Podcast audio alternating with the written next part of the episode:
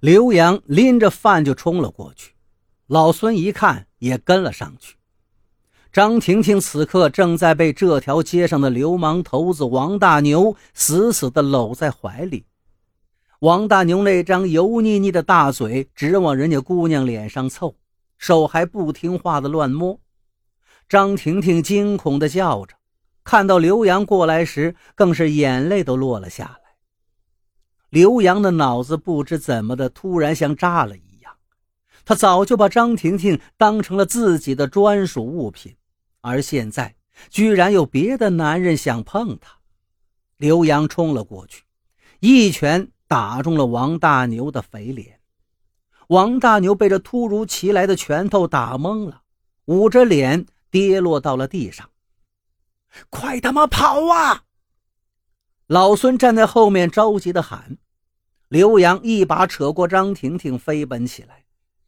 其实他刚才全是凭着一股子猛劲儿。才把那个膀大腰圆的王大牛打趴下的。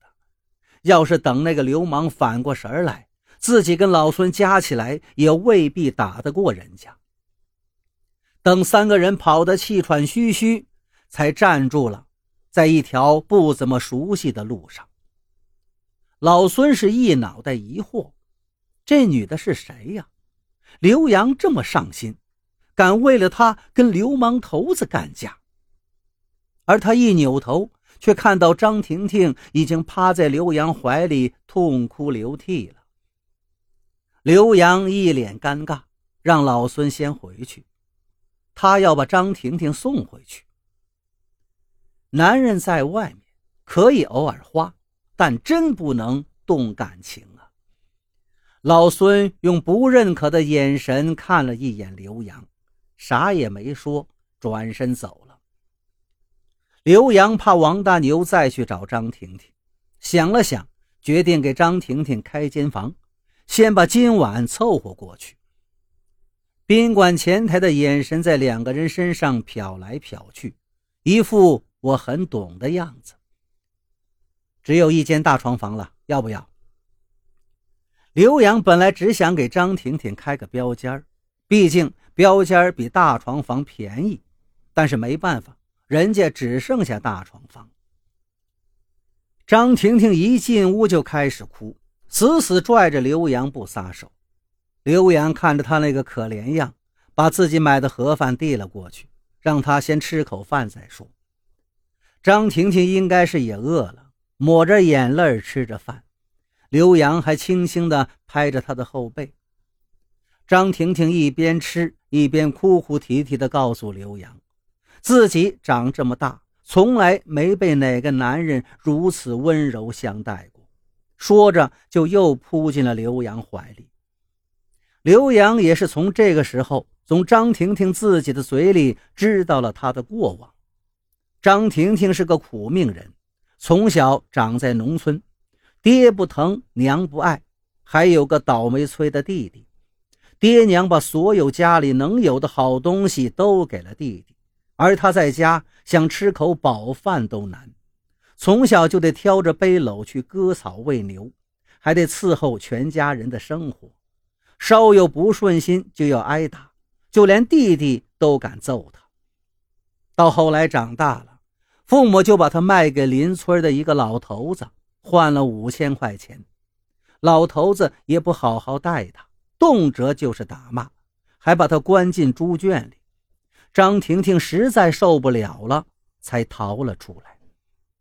进了城，啥本事没有，还被人骗去做鸡，一直到现在，她其实就是想攒点钱，然后再也不干这种事儿了。